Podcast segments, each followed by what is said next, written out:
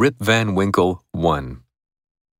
The following tale was found among the papers of the late Diedrich Knickerbocker, an old gentleman of New York who was very curious in the Dutch history of the province and the manners of the descendants from its primitive settlers. His historical researches, however, did not lie so much among books as among men, for the former are lamentably scanty on his favorite topics, whereas he found the old burghers, and still more their wives, rich in that legendary lore so invaluable to true history. Whenever, therefore, he happened upon a genuine Dutch family, snugly shut up in its low roofed farmhouse, under a spreading sycamore, he looked upon it as a little clasped volume of black letter and studied it with the zeal of a bookworm.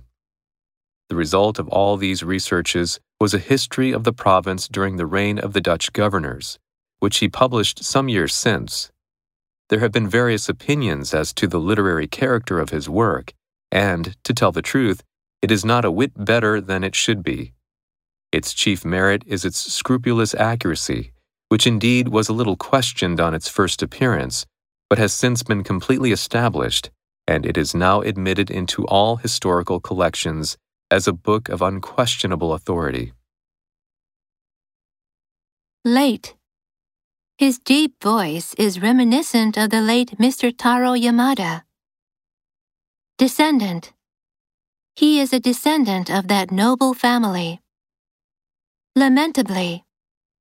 They were lamentably ignorant of environmental issues. Scanty. The erroneous conclusion was derived from scanty evidence. Lore. Local lore has it that there was a prodigy called Wren. Invaluable. That study abroad experience was invaluable to me. Snugly. The bookcase fit snugly in the corner of the room. Zeal. Her zeal for calligraphy has never waned. Bookworm. As a student, I was a bookworm. Scrupulous. The next step requires scrupulous attention to detail.